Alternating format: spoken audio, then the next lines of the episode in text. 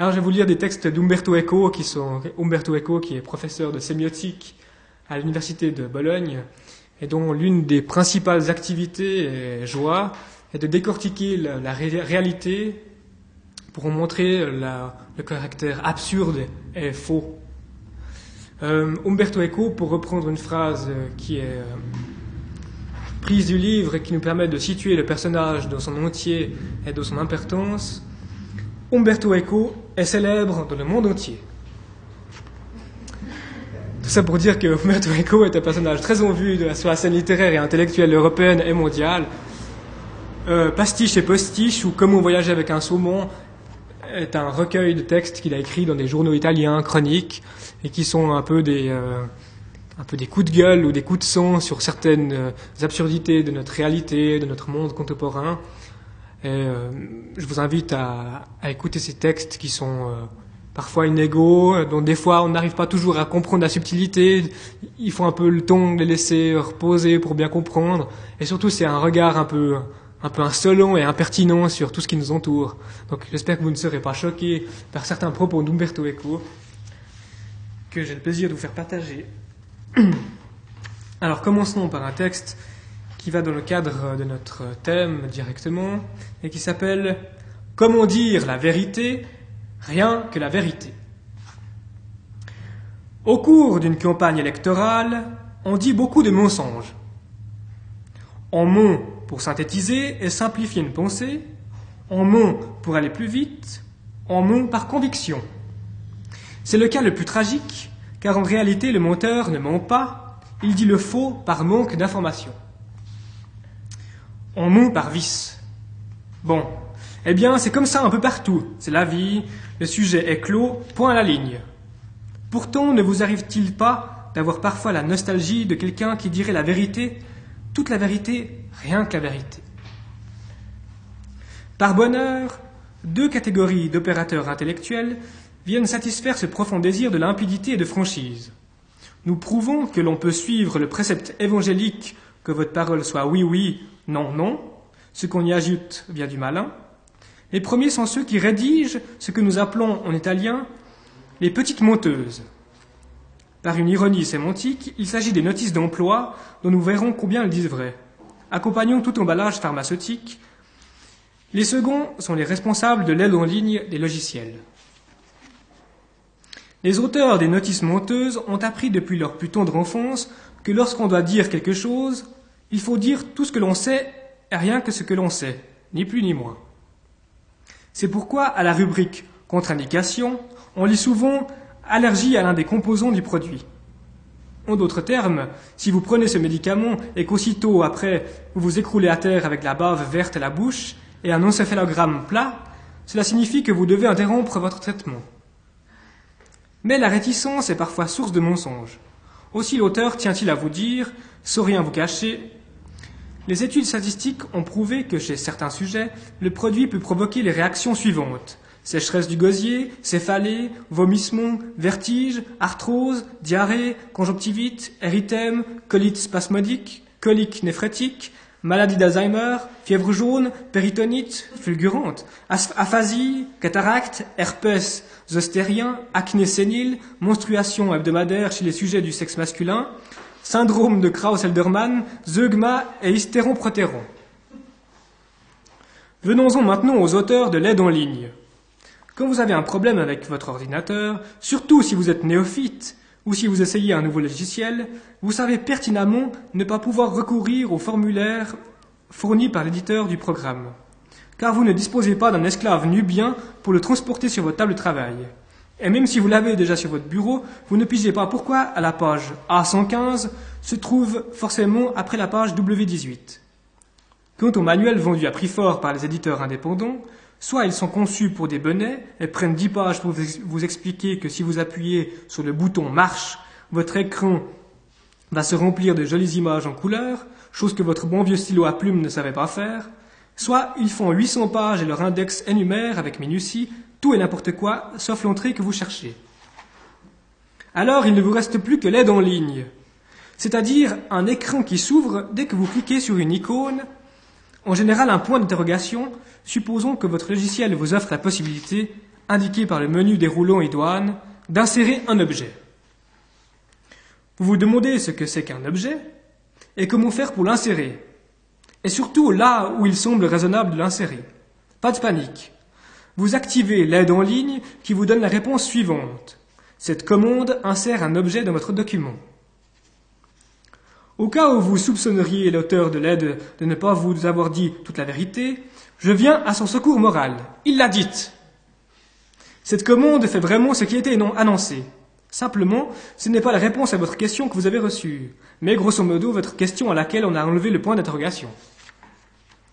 Autres exemples édifiants d'aide en ligne. Que signifie créer un lien? Réponse. La commande permet de créer un lien. CF aussi accès. Vous allez chercher accès et vous trouvez permet d'accéder à un dossier de liaison. CF créer un lien. Très utile également les messages d'urgence du style erreur 125. L'aide en ligne vous informe que vous avez commis l'erreur 125 et qu'il faut l'éliminer avant de poursuivre. Former un auteur d'aide en ligne nécessite une préparation dès le plus jeune âge dans les écoles spécialisées. Les enfants sont entraînés à formuler des assertions telles que tout célibataire est célibataire. On récompense, on gagne un bonbon. Ou encore, soit Épaminénide court, soit Épapinénide ne court pas. Tous les animaux sont des animaux. Soit il pleut, soit il ne pleut pas. Si Corbulide énonce le principe du tir exclu, alors Corbulide énonce le principe du tir exclu. Si tous les hommes sont mortels, et tous les hommes sont mortels, ergo, tous les hommes sont mortels. Voilà comment dire la vérité, rien que la vérité. C'est un texte qui a été écrit en 1996. Suit un texte écrit en 1988 et qui s'appelle Comment démentir un démenti? Lettre de démenti. Monsieur le directeur, en référence à l'article Oside, rien ne vit, signé Dick la vérité, paru dans le dernier numéro de votre journal, je me permets de préciser ce qui suit. Il n'est pas vrai que j'ai été présent à l'assassinat de Jules César. Comme vous aurez l'amabilité de le déduire de la fiche d'état civil ci-jointe, je suis né à Parme le 15 mars 1944, c'est-à-dire plusieurs siècles après ce malheureux événement que par ailleurs, que par ailleurs j'ai toujours désapprouvé. Monsieur la vérité, c'est sans doute mépris lorsque je lui ai dit que je célèbre chaque année le 15 mars 44 entouré de mes amis.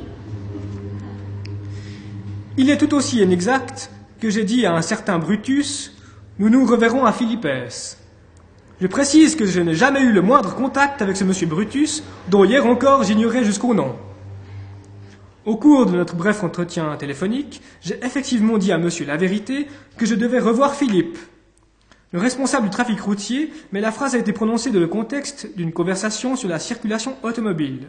De ce contexte, je n'ai jamais dit Je suis en train d'engager des assassins pour éliminer ce traître, cette plaie de Jules César, mais bien je suis en train d'encourager l'assasseur à éliminer le trafic sur la place Jules César.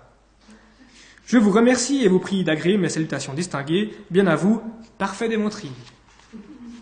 Réponse de Dick la vérité. Je prends acte que Monsieur Démontry ne dément absolument pas le fait que Jules César ait été assassiné aux ides de mars 44. Je prends également acte du fait que M. Desmontry célèbre chaque année le 15 mars 44 entouré de ses amis. C'était précisément cette curieuse coutume que j'entendais dénoncer dans mon article. M. Desmontry a peut-être des raisons personnelles de célébrer avec force libation cette date, mais il admettra que la coïncidence est pour le moins curieuse. Il se souviendra en, outre que, au cours de l'entretien téléphonique fleuve qu'il m'a accordé, il a prononcé la phrase Je suis de l'avis de toujours donner à César ce qui est à César. Or, une source très poche de M. Desmontry, et dont je n'ai aucune raison de douter, m'a assuré que ce que César a eu, ce sont bel et bien 23 coups de poignard. Je relève que tout au long de sa lettre, M. Desmontry évite de nous dire qui, en définitive, a décoché ces coups de poignard. Quant à la laborieuse rectification sur Philippès, j'ai sous les yeux mon carnet de notes où il est écrit dans sans l'ombre d'un doute que M. Desmontry n'a pas dit nous nous reverrons avec Philippe, mais bien nous nous reverrons à Philippès. Je suis tout aussi affirmatif quant à la phrase menaçante à l'encontre de Jules César. Les notes sur mon carnet que j'ai sous les yeux en ce moment même portent distinctement Je suis en train d'un j'ai assas éliminé Jules César. Ce n'est pas en soutenant l'insoutenable, en jouant sur les mots que l'on peut échapper à ses lourdes responsabilités et encore moins bâillonner la presse. Voilà ce texte sur Jules César.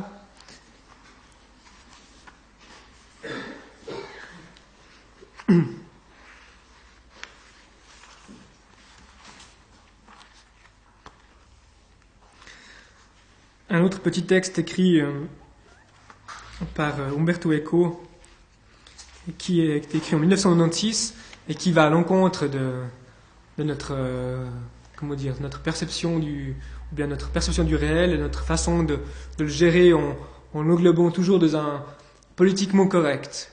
Et ce qu'il dénonce de ce texte, c'est vraiment cette, cette, tendance au politiquement correct, à ne plus appeler un chat un chat, mais à toujours tourner autour du pot afin de ne jamais se compromettre idéologiquement de quelque mesure que ce soit. Ce texte est une réécriture de quelque chose que nous connaissons tous, d'un texte que nous connaissons tous, Le Petit Chaperon Rouge.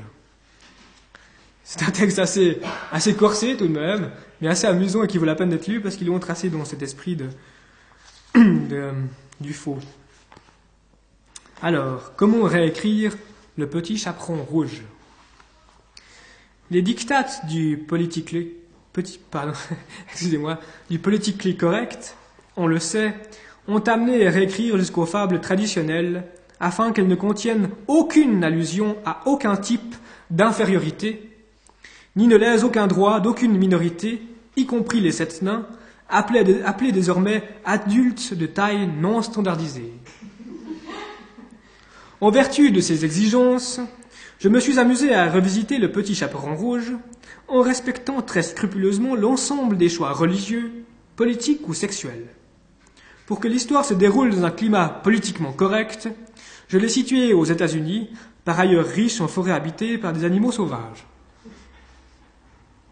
Donc, le petit chaperon rouge est un être humain qui heureusement n'a pas atteint l'âge de l'adolescence et qui par un beau matin s'aventure dans le bois où il ne ramasse, ni champignons ni fraises, car il appartient à l'APLDDLN, Association pour la défense de la nature. Notre fillette est juste impatiente de rencontrer des loups. Est-on membre de l'APLITEEALMA, Association pour euh, l'interaction totale et égalitaire avec le monde animal, par bonheur, elle rencontre un loup inscrit à l'ADAH, Association des animaux homo avec deux M, sexuels, laquelle encourage les rapports sexuels libres entre animaux et membres du genre humain. Ils se donnent rendez-vous au motel le plus proche, où le loup va l'attendre, se préparant à l'accouplement, vêtu d'une somptueuse robe, robe de chambre. Mais, tapis dans l'ombre, veillait Mère Grand. Nous tairons les associations dont l'aïeul de Petit Chaperon Rouge est membre. Sachez seulement qu'elle est pour la pédophilie, l'inceste, le cannibalisme et non végétarienne de surcroît. Impatiente de s'unir à sa très jeune petite fille, Mère Grand se rend au motel, dévore le loup et prend son apparence, car elle est aussi membre du CAI, Caucus of Animal Impersonators. Le petit chaperon rouge, empli de désir, arrive, marche vers la chambre nuptiale où elle croit que le loup l'attend. Mais elle tombe nez à nez avec Mère Grand, qui aussitôt, oh aussitôt abuse d'elle et la boulotte.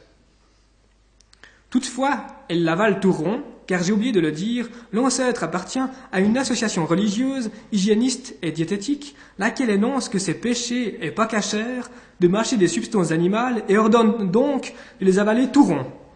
Chose qui ne me semble pas plus incroyable que de prescrire l'infibulation ou de proscrire les transfusions sanguines. Tandis que le petit chaperon rouge gît dans les viscères de sa grand-mère, survient le non-chasseur.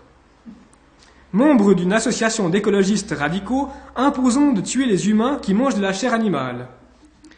Il est aussi affilié, son rôle humanitaire l'exige, à la NRA, la National Rifle Association, laquelle se fonde sur un amendement de la Constitution, interprétable de manière très souple, qui autorise tout citoyen à détenir une arme. Ayant identifié sa cible, la grand-mère dévoreuse de loups et donc non respectueuse de la vie animale, le non-chasseur tire, la tire, la tue, puis la pourfond. Il milite en effet dans une association pour l'incitation au don d'organes. Et voilà que le petit chaperon rouge sort sain et sauf du ventre ancestral. Le loup aussi, je suppose, mais en ce qui concerne mon histoire, il est hors jeu. La maman, heureuse, embrasse son enfant et s'emploie à lui faire oublier cette triste mésaventure en lui en assurant un futur lumineux. En effet, le non-chasseur présente une émission animalière très populaire contre la chasse. Et l'on sait combien les mères sont emplies d'espoir lorsqu'elles mènent leurs filles prépubères aux animateurs télé afin que se nouent entre eux des liens d'affectueuse amitié, présage d'engagement à coups de milliards. Cependant, le non-chasseur, dont on a déjà esquissé la forte trempe morale, refuse d'entrer en relation amoureuse avec le petit chaperon rouge, car c'est en réalité un gai compagnon de Robin des Bois. Très fâché, mère et fille se rappellent que, tandis qu'il trucidait Mergron, le non-chasseur fumait la pipe. Elle le dénonce donc aux autorités publiques pour tabagisme, incitation au vice, pollution de l'environnement, dissémination d'agents cancérigènes et par conséquent tentative de massacre. La peine de mort étant toujours en vigueur dans cet État, le non-chasseur est condamné à la chaise électrique. Le pape adresse un vibrant appel, mais il l'envoie via les postes italiennes, si bien qu'il arrive avec plusieurs mois de retard. Par ailleurs, les décharges électriques ne polluant pas l'atmosphère, personne ne se mêle de protester. Le non-chasseur mourut, et tout le monde, les autres, vécurent très heureux.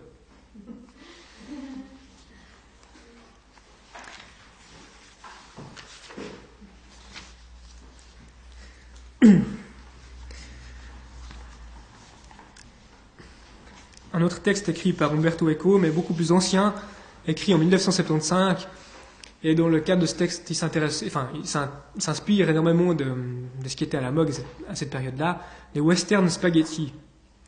Et les western spaghetti, bien sûr, sont une, projection occidentale de ce que pouvait être, être le, Grand Ouest, et surtout la relation des, des Indiens et des Occidentaux arrivés dans le pays. Umberto écrit euh, ce texte et l'appelle Comment être un Indien. C'est toute une, une sorte de mode d'emploi, comment devenir un Indien. L'avenir de la nation indienne étant désormais tout tracé, la seule possibilité de promotion sociale pour un jeune Indien ambitieux consiste à faire le figurant dans un western. À cette fin, voici quelques instructions essentielles qui permettront à notre jeune ami d'obtenir le label Indien de western et de résoudre ainsi le problème de sous-emploi endémique de cette catégorie socioprofessionnelle. Avant l'attaque. Point 1. Ne jamais attaquer tout de suite. Se faire remarquer de loin, plusieurs jours auparavant, en émettant des signaux de fumée bien visibles, afin de donner à la diligence ou au fort le temps d'avertir la cavalerie. Point 2. Si possible, se montrer par petits groupes sur les montagnes environnantes, placer les sentinelles sur des pics très isolés. Point 3. Laisser des traces évidentes de son passage. Empreintes de chevaux, feux de bivouac éteints, plumes et amulettes permettant l'identification de la tribu. Attaque de la diligence. Point 4. Pour attaquer la diligence, la suivre de loin ou mieux la longer de côté afin d'être toujours à la portée du fusil. Point 5. Freiner les mustons, notoirement plus rapides que les chevaux de trait, pour ne jamais la précéder. Point 6. Ne chercher à l'arrêter que un par un, de façon à être blessé par le cocher et piétiné par l'attelage. Point 7. Ne jamais couper en masse la route de la diligence, une telle manœuvre réussirait à la stopper aussitôt attaque d'un ranch isolé ou d'un cercle de chariots. Point 8. Ne jamais attaquer de nuit, au moment où les fermiers s'y attendent le moins. Respecter le principe selon lequel l'Indien attaque de jour. Point 9.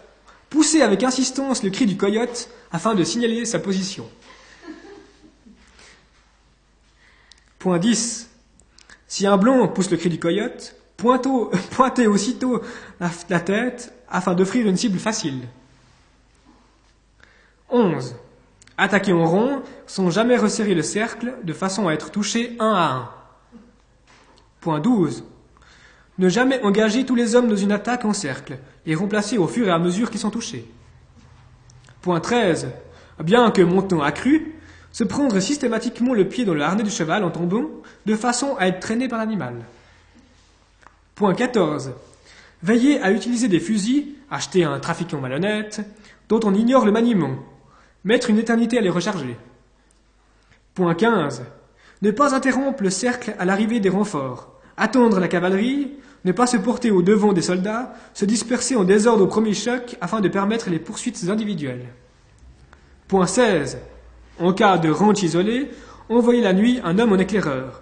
Il devra s'approcher d'une fenêtre allumée, observer longuement une femme blanche à l'intérieur, jusqu'à ce qu'elle s'aperçoive qu'il y a le visage d'un Indien contre la vitre. Ne tenter de s'échapper qu'après son hurlement et la sortie en trombe des hommes. Attaque du fort. Point 17. Point essentiel. Libérer les chevaux la nuit. Surtout ne pas chercher à les voler, les laisser se disperser dans la prairie. Point 18. En cas d'assaut, escalader le mur un par un, pointer son arme d'abord, puis sa tête, lentement, et se redresser en temps voulu après que la femme blanche aura signalé votre présence à un tireur d'élite. Ne jamais tomber vers l'intérieur du fort, mais en arrière vers l'extérieur. Point 19. En cas d'échange de tirs de loin, se poster au, se poster au sommet d'un pic et s'écrouler en avant pour aller se fracasser sur les rochers en contrebas. Point 20. En cas de duel, prendre le temps de viser avec soin. Point 21. De la même situation, ne jamais utiliser de pistolets, lesquels résoudraient vite le problème, mais uniquement des armes blanches. 22. En cas d'une sortie de cow-boy, ne jamais récupérer les armes de l'ennemi tué, ne voler que sa montre et s'attarder à écouter son tic-tac jusqu'à ce qu'arrive un autre ennemi. 23. En cas de capture d'un visage pâle, ne pas le tuer tout de suite. Attacher à un poteau ou le ligoter sous une tonte et attendre que ses amis viennent le délivrer à la pleine lune. Point 24. Dans tous les cas, cherchez à abattre la trompette ennemie dès que résonne au loin la sonnerie de la cavalerie. À ce moment-là, le trompette du, du fort se dresse et répond, debout sur le plus haut créneau des remparts. Autre cas de figure, 25. En cas d'attaque du village indien, sortir des tipis en proie à la panique, courir partout chercher les armes qui auront été préalablement rangées dans des endroits difficiles d'accès. Point 26. Contrôler la quantité de whisky vendue par les trafiquants. Veillez à ce que la proportion d'acide sulfurique soit de 3 pour 1. Point 27. Lors du passage du train, s'assurer qu'un chasseur d'Indiens est à bord avant de longer le convoi à cheval en agitant son fusil et en poussant des hurlements de salutation. Point 28. Et dernier point. En bondissant sur le dos d'un blanc, tenir son propre couteau de façon à ne pas le blesser afin de permettre le corps à corps. Attendre que le blond se retourne. C'était ce qui lui avait inspiré les différents scénarios des western spaghetti des années 60 et 70.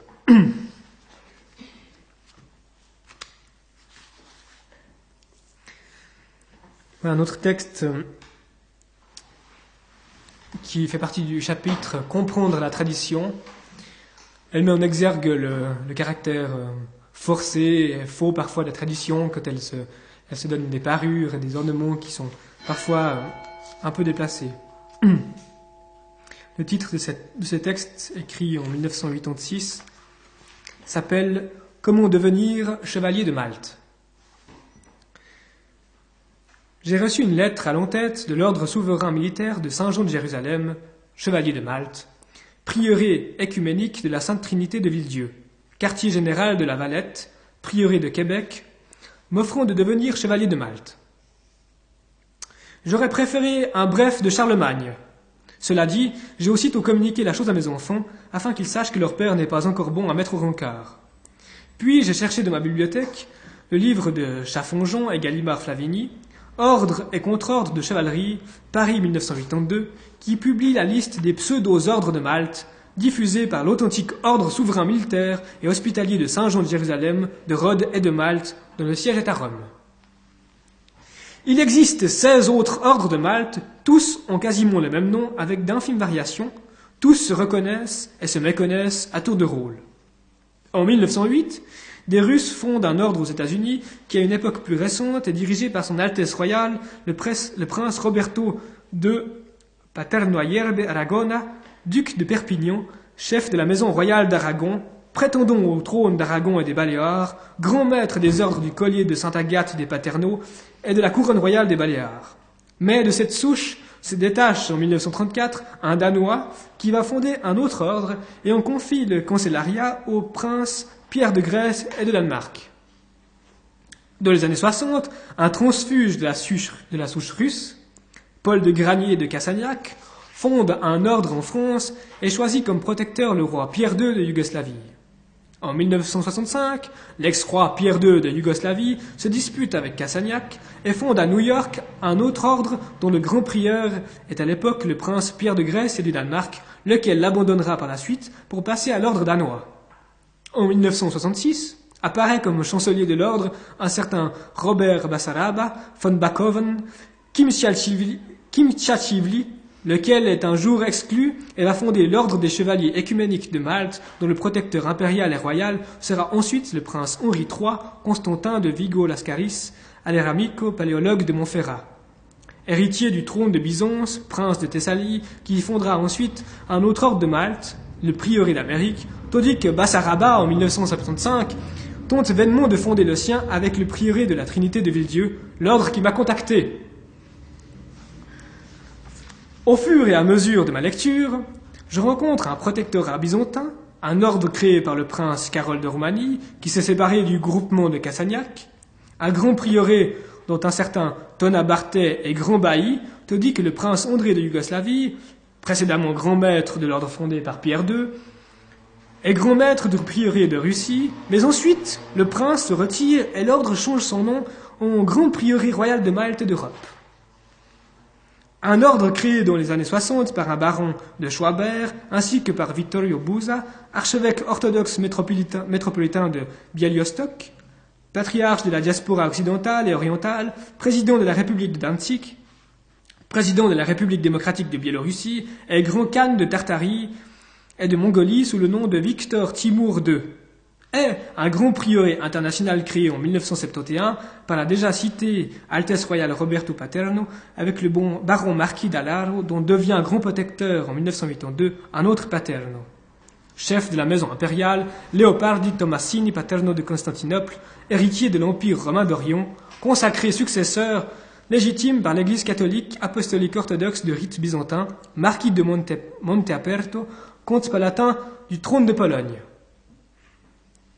En 1971, apparaît à Malte mon ordre, né d'une scission avec celui de Bassaraba, sous la haute protection d'Alessandro di Castro Grimaldi Lascaris, Comène et Ventimille. Porphyrogénète du Saint-Empire romain byzantin, duc de la Chastre, prince souverain et marquis de Déols, et dont le grand maître est aujourd'hui le marquis Carlo Stivala de Flavigny, lequel, à la mort de Licastro, s'associe avec Pierre Paslo, qui reprend les titres de Licastro plus ceux de sa grandeur l'archevêque patriarche de l'Église catholique orthodoxe belge, grand maître de l'ordre souverain militaire du Temple de Jérusalem, et grand maître hiérophante de l'ordre maçonnique universel de rite oriental, ancien et primitif de Memphis et Misraïm réunis. J'ai refermé le bouquin.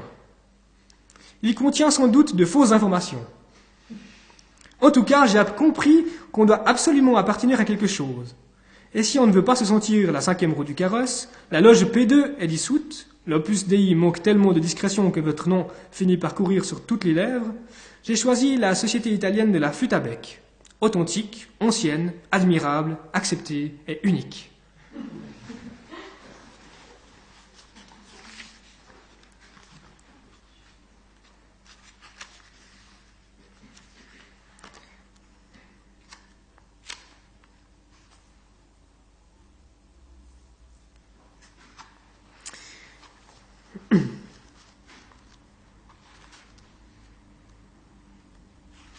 Un texte écrit euh, en 1989 par Umberto Eco et qui euh, parle de- des visages qu'on voit tous les jours à la télévision et qui et qu'un jour nous rencontrons dans la rue en se disant tiens je connais cette personne elle va sûrement vouloir me saluer mais j'arrive pas à la remettre comment réagir au visage connu il y a quelques mois j'étais à New York et je me baladais lorsque j'aperçus un type que je connaissais très bien qui se dirigeait vers moi j'avais beau me creuser la cervelle, impossible de me souvenir de son nom, ni d'où je le connaissais.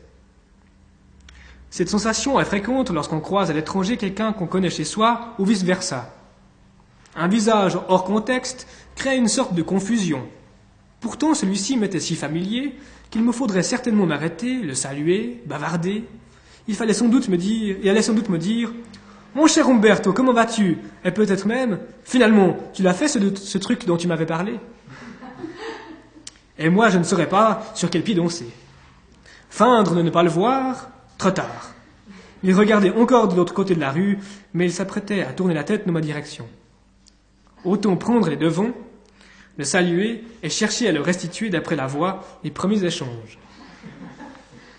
Nous étions à deux pas l'un de l'autre. J'allais me fondre d'un large et radieux sourire, tendre la main, quand tout à coup, je l'ai reconnu. C'était Anthony Quinn. Naturellement, nous ne nous étions jamais rencontrés.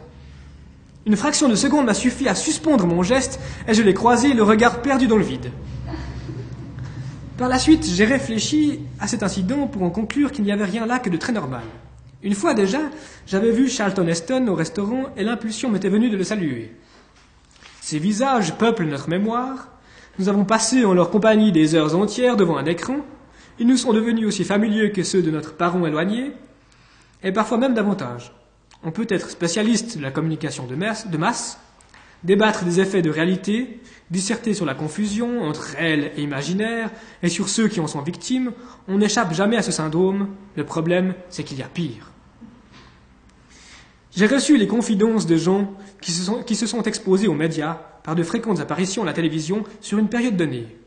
Je ne parle pas de stars du petit écran, mais de personnes ayant participé à des talk-shows. Assez longtemps pour devenir reconnaissables. Tous déplorent la même expérience désagréable. En règle générale, quand on croise quelqu'un que l'on ne connaît pas personnellement, on ne le dévisage pas, on ne le montre pas du doigt, on ne parle pas de lui à haute voix alors qu'il peut nous entendre. Il s'agirait là de comportements impolis, à la limite de l'agressivité. Ces gens qui ne s'aviseraient jamais de pointer leur index sur le client d'un bar, ne serait-ce que pour indiquer à un copain sa cravate d'un écrit, ceux-là même agissent tout autrement avec les visages connus. Mes cobayes racontent qu'au bureau de tabac, chez l'épicier, dans le train, en allant aux toilettes d'un restaurant, les gens s'écrient sur leur passage T'as vu, c'est machin Non, t'es sûr, sûr, je te dis. Elles conversent aimablement tandis que machin les entend, sans se soucier qu'ils les entendent comme s'ils n'existaient pas. Ils sont désorientés de voir un protagoniste de l'imaginaire médiatique entrer soudain dans la vie réelle, mais en même temps, ils se comportent à l'égard du personnage réel comme s'il appartenait encore à l'imaginaire, comme s'il était sur un écran ou un magazine, et qu'il parle en son absence. C'est comme si j'avais pris Anthony Quinn au collet, comme si je l'avais entraîné jusqu'à une cabine téléphonique et avais rappelé un ami pour lui dire Devine qui j'ai rencontré Anthony Quinn Et tu sais quoi? On dirait qu'il est vrai de vrai. Après, je l'aurais repoussé pour me retourner à mes affaires. Au début, les médias nous ont persuadés que l'imaginaire était réel. Maintenant, ils nous convainquent que le réel est imaginaire.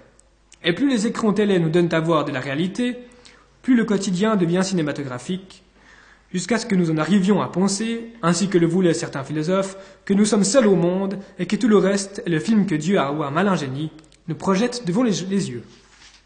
Voilà. Excusez-moi, je me suis un peu emporté à la fin de ma lecture.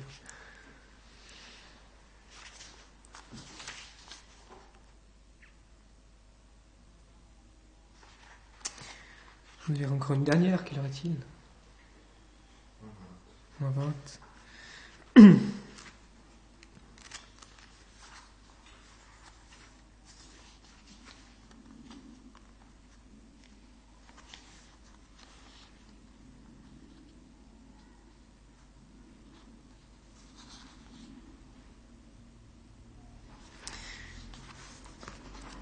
Terminer, je vais vous lire euh, comment écrire une introduction.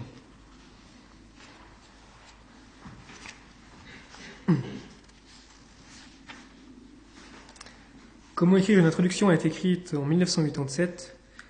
C'est un texte qui met un peu en évidence la tendance euh, universitaire à remercier énormément beaucoup de gens avant même d'introduire le sujet. Et ce texte d'Umberto Eco, qui est dans ce milieu-là en permanence, une sorte de satire du monde dans lequel il évolue. Comment écrire une introduction?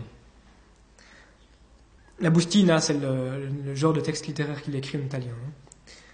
La présente bustina se propose d'expliquer l'organisation d'une introduction à un essai, à un traité philosophique ou à un recueil scientifique, publié si possible par une maison d'édition ou une collection ayant un rayonnement universitaire, et selon des règles désormais incontournables de l'étiquette académique. Dans les paragraphes suivants, je dirais, de façon synthétique, pourquoi on se doit d'écrire une introduction, ce qu'elle doit contenir et comment doivent être organisés les remerciements. L'habileté à formuler les remerciements caractérise le spécialiste de haut vol. Il se peut que ce dernier, au terme de ses travaux, s'aperçoive qu'il n'est de redevable à personne. Peu importe, il lui faudra s'inventer des dettes. Toute recherche sans dette est une recherche suspecte, et on trouve toujours quelqu'un à remercier d'une manière ou d'une autre. La rédaction de cette boustine doit beaucoup à mes longues et précieuses années de fréquentation de l'édition scientifique, avec laquelle je me suis familiarisé grâce au ministère de l'Éducation de la République italienne, grâce aux universités de Turin et de Florence, à l'école polytechnique de Milan et à l'université de Bologne, sans oublier la New York University, la Yale University et la Columbia University. Je n'aurais pu mener à bien cette boustina sans la précieuse collaboration de mademoiselle Sabine, à laquelle je dois de voir mon bureau, qui à deux heures du matin croule sous des montagnes de mégots et de feuilles déchirées, reprendre à huit heures un aspect convenable. Un remerciement en particulier à Barbara, Simona et Gabriella, qui ont travaillé durement afin que mon ton de réflexion ne soit jamais troublé par des appels transocéaniques m'invitant à des congrès sur les sujets les plus variés et les plus éloignés de mes préoccupations. Cette boustina n'aurait pas été possible sans l'assistance permanente de mon épouse, qui a su et sait supporter les humeurs et les incontinences d'un chercheur éternellement obsédé par les problèmes majeurs de l'être, grâce à ses conseils rassérénants sur la vanité du tout. La constance avec laquelle elle m'a offert du jus de pomme me le représentant comme un malt écossais des plus raffinés a contribué de façon incommensurable et incroyable au fait que ces pages aient conservé un minimum de lucidité. Mes enfants m'ont été d'un grand réconfort, m'apportant l'affection, l'énergie, la confiance nécessaire pour mener à bien ma tâche. Je dois à leur désintérêt total et olympien envers mon travail la force qui m'a permis de boucler cette boustina. On a un corps à corps quotidien avec la définition même du rôle de l'homme de culture dans une société postmoderne. Je leur dois la volonté tenace, qui m'a toujours soutenu, de m'isoler pour écrire cette rubrique plutôt que de croiser dans le couloir de la maison leurs meilleurs amis dont le coiffeur obéit à des critères, des critères esthétiques qui offensent ma sensibilité. La publication de ce texte a été rendue possible par la générosité et le soutien économique de Carlo Caracciolo, Lio Rubini, Eugenio Scalfari, Livio Zanetti, Marco Benedetto et des autres membres du conseil d'administration de la société éditoriale Nespresso SPA. Un remerciement en particulier au directeur administratif Milvia Fiorani, qui par sa continuelle et mensuelle assistance a veillé à la poursuite de ma recherche. Si cette modeste contribution, qui est la mienne, touche de si nombreux lecteurs, je le dois au directeur du service diffusion Guido Ferrantelli. La rédaction de ma contribution a été favorisée par la société Camillo Olivetti et CSPA, qui m'a équipé d'un ordinateur M21. Une gratitude particulière à MicroPro et son programme WordStar 2000, le texte a été imprimé sur une Okidata Microline 182. Je n'aurais pu rédiger les lignes qui suivent et qui précèdent sans l'affectueuse insistance et l'encouragement de Giovanni Valentini, Enzo Golino et Ferdinando Adornato, qui m'ont reconforté de leurs affectueux et pressants coups de film avertissant que l'espresso allait être mis sous presse et que je devais trouver à tout prix un sujet pour ma rubrique. Évidemment, Tout ce qui paraît sur cette page n'entraîne en rien leur responsabilité scientifique et doit être attribué, le cas échéant, à mon seul démérite pour les boustines passées, la présente et c'est l'avenir. Point. Voilà le voyage chez Umberto Eco de ces pastiches des postiches de la réalité euh, du vécu contemporain. Je vais arrêter là. J'espère que vous avez passé un bon moment de lecture avec Umberto Eco et nous tous. Merci. Merci.